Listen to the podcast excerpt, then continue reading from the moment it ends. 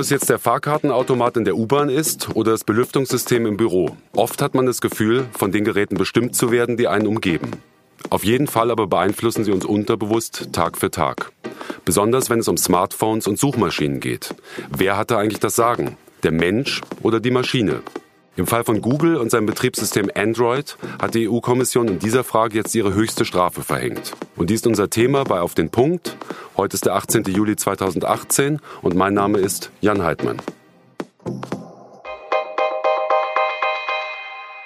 In der nächsten Woche will der Chef der EU-Kommission den US-Präsidenten im Weißen Haus besuchen.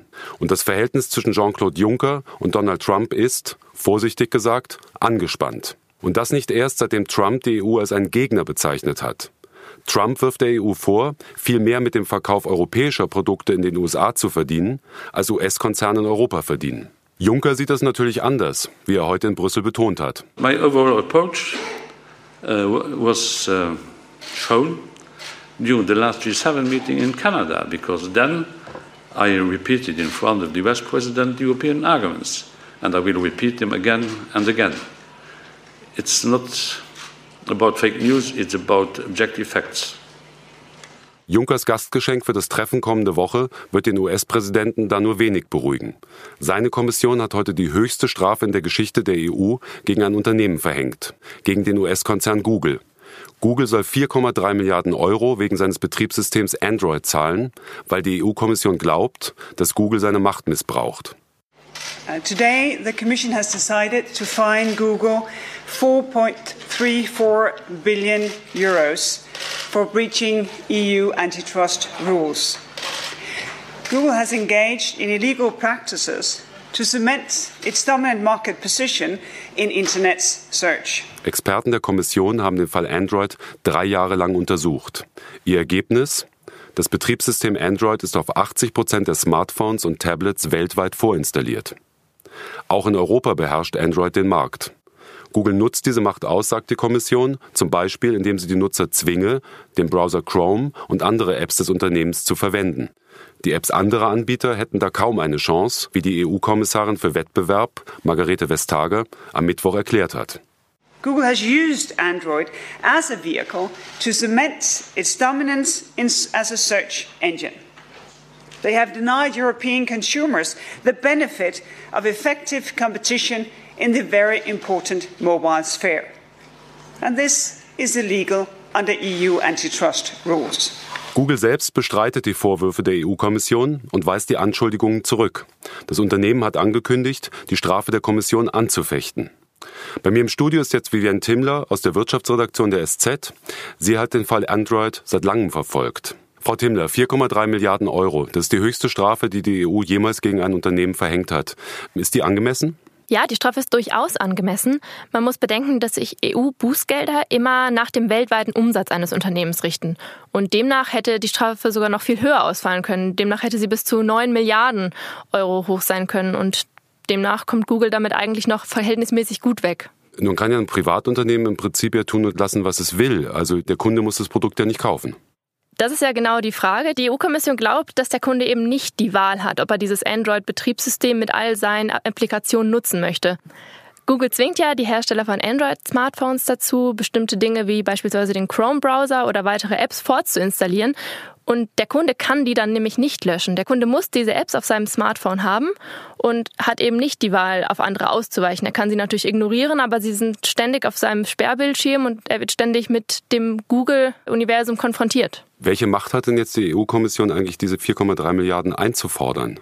Da hat sie eigentlich eine relativ große Macht. Also diese Kartellstrafen, wie sie ja genannt werden, sind eigentlich die einzige Möglichkeit, die die EU-Kommission überhaupt hat, solche international agierenden Konzerne für Dinge zur Rechenschaft zu ziehen. Und sie hat schon eine hohe, so hohe Möglichkeit, die jetzt einzufordern. Die EU-Kommission hat beispielsweise gesagt, wenn Google seine Gebaren innerhalb von 90 Tagen nicht ändert, dass dann weitere Strafen folgen, weitere Geldstrafen. Und da hat die EU-Kommission natürlich schon die Möglichkeit, da jetzt Druck zu machen. Und was muss Google jetzt tun, damit es nicht wieder bestraft wird? Naja, Google muss, wenn es nach der EU-Kommission geht, anderen Anbietern von Apps und anderen Anbietern von Browsern den Zugang zur Android-Plattform ermöglichen. Das muss Google tun, das hat die EU-Kommission Google jetzt auferlegt. Das Problem ist, dass Google schon kurz danach angekündigt hat, Einspruch gegen diese Entscheidung der EU-Kommission einlegen zu wollen, dass sie diese Strafe eben nicht zahlen wollen, dass sie durch alle Instanzen gehen wollen, um das zu verhindern. Und das kann sich dann tatsächlich über Jahre ziehen. Welche Wirkung hat denn so eine Strafe überhaupt? So eine Strafe tut dem Unternehmen Google an sich erstmal weh, weil es ist, es ist Geld, das das Unternehmen zahlen muss aus Rücklagen, die das Unternehmen vorher gebildet hat. Bei Google ist es jetzt so, dass davon ausgegangen wird, dass die Rücklagen sehr, sehr hoch sind, dass es so um die 90 Milliarden Euro sind, die da an Rücklagen vorhanden sind. Das heißt, verhältnismäßig sind 4,3 Milliarden dann gar nicht mal so viel.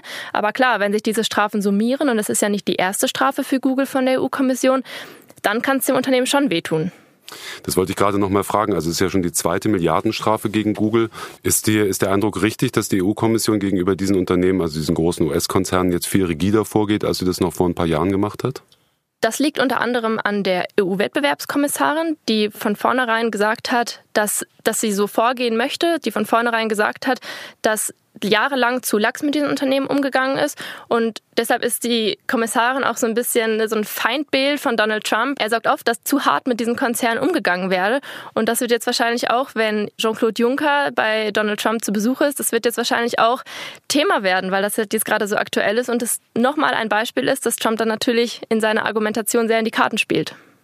Trump sagt ja, das sei eine Form von einer verdeckten Steuer, die jetzt ähm, gegen die US-Unternehmen erhoben werden würde. Aber das ist natürlich, wenn man das richtig versteht, nur seine Interpretation das ist seine Interpretation. Wenn man da äh, Frau Vestager fragen würde, die würde das ganz anders sehen. Die sieht es beispielsweise auch gar nicht so, dass das jetzt eine unglaublich hohe Strafe wäre. Sie hat den Ausdruck benutzt, diese Strafe sei nicht spektakulär. Also für sie ist es eine Strafe, die einfach angemessen ist, die aus ihrer Sicht nötig ist. Und sie würde sich wahrscheinlich sehr gegen den Vorwurf sperren, dass es ähm, eine Art von Steuer wäre. Danke, Frau Timmler. Und hier noch drei weitere Nachrichten, die am Mittwoch wichtig waren. Nach Ansicht des Bundesverfassungsgerichts ist der Rundfunkbeitrag im Großen und Ganzen mit dem Grundgesetz vereinbar. Die Richter haben aber bemängelt, dass Menschen mit zwei Wohnungen zu stark benachteiligt würden, da sie den Beitrag doppelt zahlen müssen. Sie können sich ab sofort von dem zweiten Beitrag befreien lassen. Die Vorsitzenden der öffentlich-rechtlichen Sender ARD und ZDF haben das Urteil begrüßt. Nun sei endlich klar, dass die Finanzierung der Sender über den Rundfunkbeitrag rechtlich in Ordnung ist.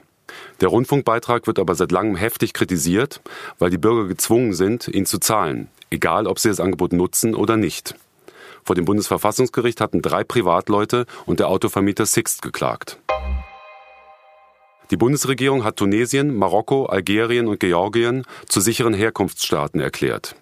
Damit könnten abgelehnte Asylbewerber aus diesen Ländern leichter dorthin abgeschoben werden, weil ihnen dort weder politische Verfolgung oder auch Folter drohe.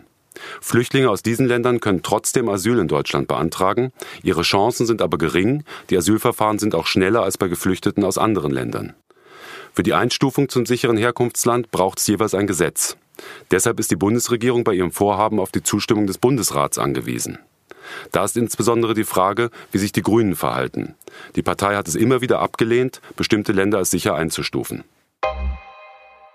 Bundestrainer Joachim Löw ist nach einem Kurzurlaub mit seinem Stab und Nationalmannschaftsdirektor Oliver Bierhoff zur zweitägigen WM-Klausur zusammengekommen. Anlass ist das Scheitern bei der Fußball-WM, wo die Deutschen schon in der Vorrunde ausgeschieden waren. Anschließend hatte Löw gesagt, der DFB und er wollten die Fehler in großer Ruhe analysieren. Umso erstaunlicher ist, dass er schon am Mittwoch zur Klausur angereist ist.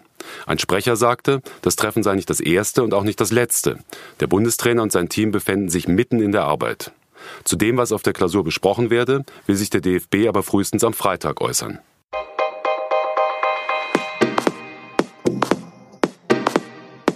Das war auf den Punkt, der Nachrichtenpodcast der Süddeutschen Zeitung. Redaktionsschluss war 16 Uhr. Und wenn Sie die SZ noch weiter hören wollen, heute gibt es auch eine weitere Folge des wöchentlichen Podcasts Das Thema. Diesmal geht es um Trump, Putin und darum, was von dieser Männerfreundschaft zu halten ist.